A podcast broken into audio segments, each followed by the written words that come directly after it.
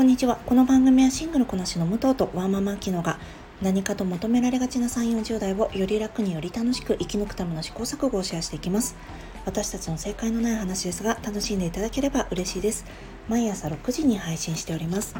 今日は週末の元の一人会を行っていきます。どうぞよろしくお願いします。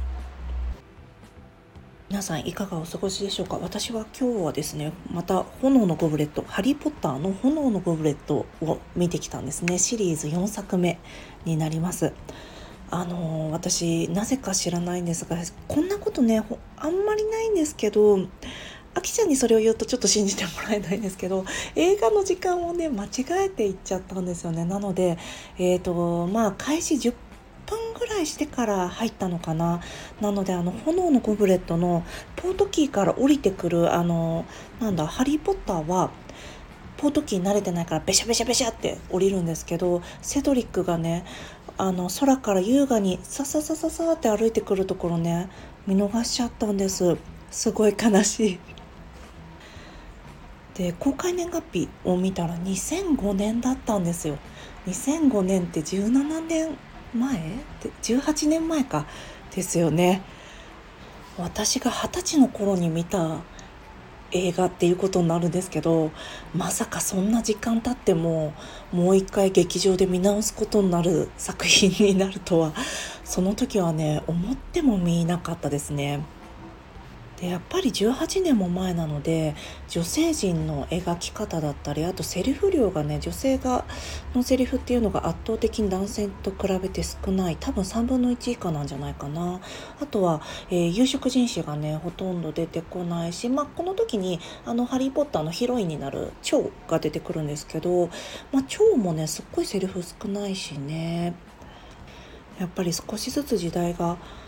変わってきたんだなっていうのを18年も前の映画をね見て実感しました。ただ面白かったです。セドリックがさ最後死んじゃった時にお父さんが駆け寄るじゃないですか。私昔はねセドリック側で見てたというかハリー・ポッター側で見てたんです。で友達を亡くした悲しみみたいな感じで見てたのに今は17歳の自分の息子を亡くしたお父さんの気持ちで見てすごいね悲しくなりました。では今日の本題なんですが寂しさについてちょっとお話ししたいなと思っています。よければお付き合いくださいませ。え私たちですねこの9月はネガティブ月間としましてなんとなく、えー、ネガティブなことをセルフコーチングでテーマにしているので私もそのテーマになぞってなんだかネガティブなことをねお話ししたり考えたりしているんですけどその中でもこの間ね何かの文章を見ている時に寂しいっていうのが出てきたんですね。で私寂しいって普段あんまり自覚してないんですけどいつかツケを払わなきゃいけないって思っている節があるんです。まあそれはどういうことかというと多分ね私今があんまり寂しく感じてないんです。まあもちろんね寂しさって人それぞれなので一人暮らしをしているとか同居している家族がいるとかそういったこととは関係なく孤立はしてないけど孤独だっていう状態ってあると思ってるんですね。で私まあ一人暮らしなのでなんだろう一人は一人なんです しつこいんですけど暮らしを営んでいくのは一人だしこの間親友がオーストラリアにまた行ってしまって一人だし彼氏はいるけど別にまあ1週間に1回程度会うくらいだしお友達もいるけどそんなに多い方ではないです。だけど私はあんまり寂しさというのを感じていなくてこの寂しさを感じていないことがもしかしたらこの自分を慰めるためにあまり考えないようにしているんじゃないかなと思ったんですね。でなんこういうことを思うのは初めてじゃなくて何回も思っていることなんです。あれ？こんなに寂しくないのおかしいからなんか麻痺させてるのかな？防衛本能で麻痺させてるからあんまり寂しさを感じずにいられるのかもしれないなんか強がりみたいな部分が私の寂しさを覆い隠してるのかもしれないって考えるんです。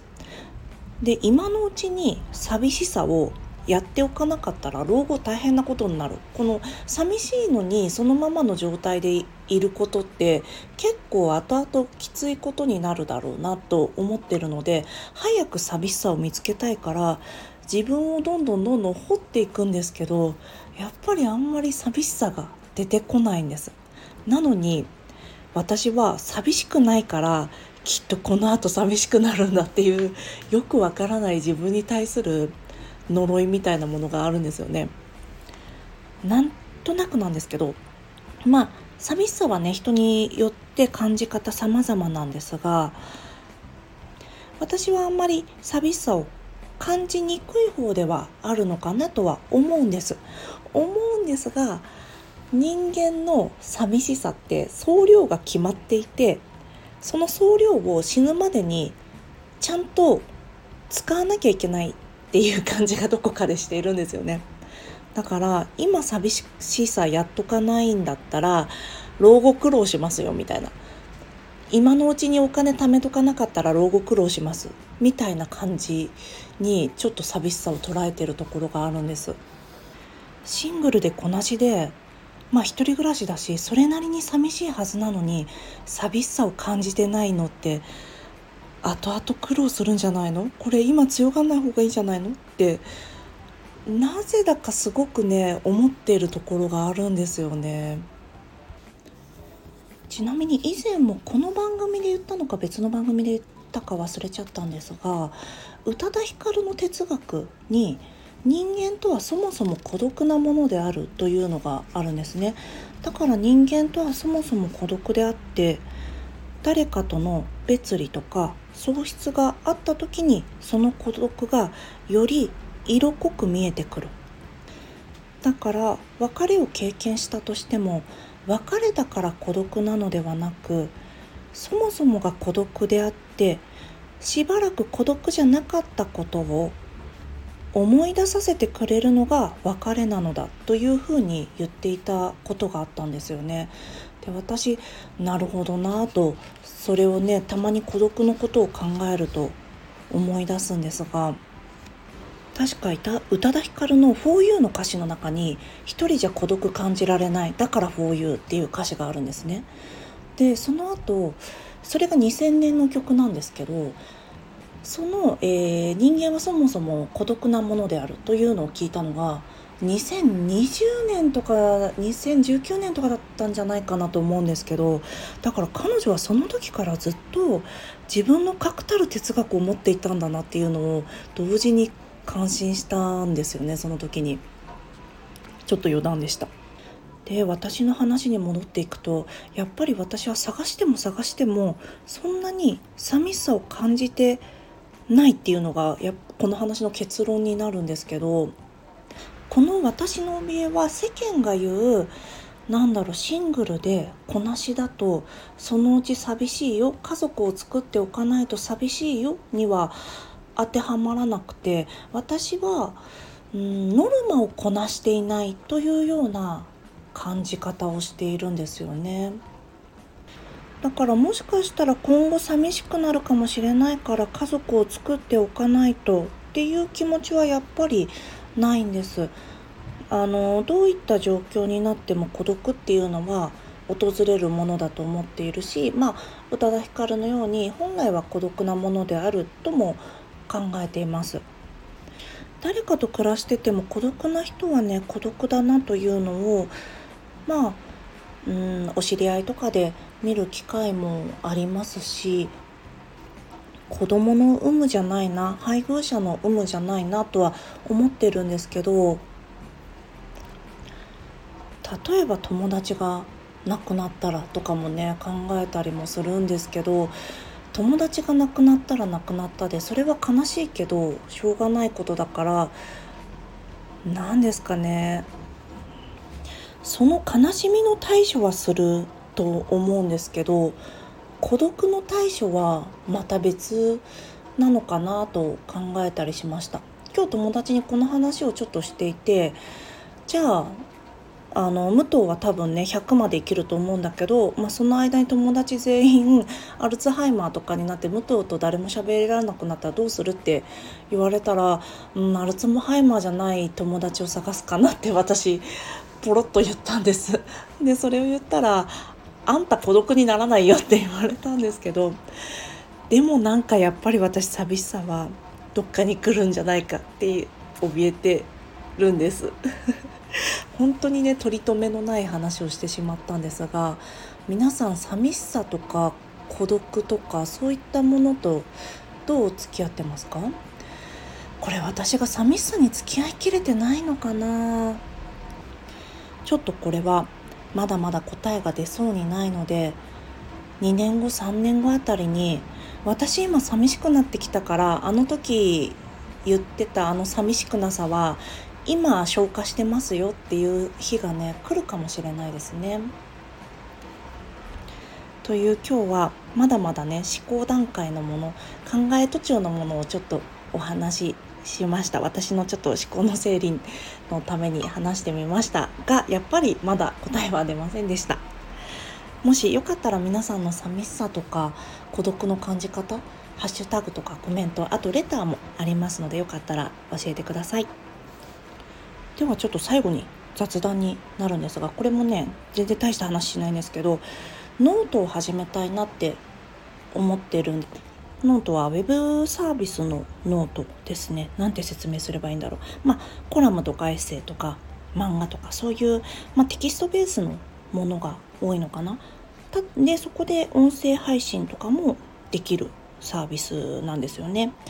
でそのノートを始めるにあたってまああきちゃんと話したものの書き起こしを出してみたりとか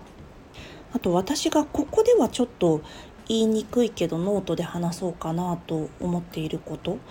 とかを話したいなと思っているんですけどこの話すことと書くことって全く別の何て言うんですかね筋力が必要になるなっていうのを改めて思ってます。私この配信を作る時は今日は何もちょっとないんですけどだいたい台本がある程度あるんですね。でその台本に沿ってある程度話すんですけどまあただこの全部は書かなくても自分のメモ程度のものでいいので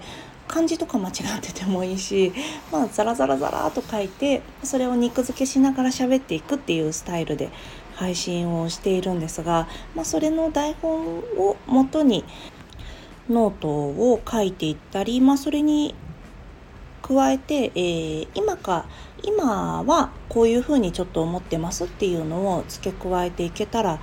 いいなと思っているんですよね。なんですけどねこれいつからやってるのか木曜日から作業始めてるんですけど全然全然全然終わらなくてなんか何から一記事目が一番そういうのって悩みますよね。だから一番今ね負荷が高いところにいるなと思うんですけどもうアカウント作っちゃえばこっちのもんだと思うのであんまりなんだろうなクオリティに一旦はこだわらずに出してみたいなと思ってます。別になんか有料の何かとかは今のところは考えてないのでもしよかったら覗きに来てください、えー、正解のない話でまた告知したいと思います。では今日も聞いていただきありがとうございます。今日は本当に本当に何にも答えのない話ですいません。皆さんの孤独や寂しさについてよかったらコメントやハッシュタグで教えてください。皆さんのフォローやいいねいただけますと大変励みになります。ぜひお待ちしております。ではまた次回失礼いたします。